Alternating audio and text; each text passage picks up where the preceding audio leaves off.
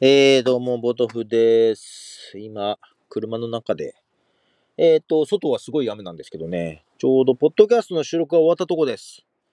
えー本編マイカップオブティーの収録を、さっき録音したやつ見たら1時間ぐらい喋ってたかな ?1 時間以上喋ってたかなで、曲も今回5曲流そうと思っていて、えー長くなったね。で、それ1時間ぐらい喋った後に、ミニマイカップオブティーの収録もちょっとしまして、今終わったとこなんですけど、えー喉がちょっと枯れております。今、片付け中でございます。喉が枯れてる。ちょっと枯れてるよ。ちょっとね、さっき、ミニマイカップオブティーの収録をその流れでやったんだけど、やつのな。今回ね、あの、まあ、ミニマイカップオブティーはハッシュタグ読み上げ会をやってまして、読み上げ紹介会、2週間ぶりぐらいなのかな？ちょっと結構あったんで、なんか話やっぱ脱線しちゃいましてですね、長々喋るテンションだったので。で、えっ、と、マイカップティー本編の方は、あのー TRPG のことを、テーブルトークロールプレイングゲームのことを話してました。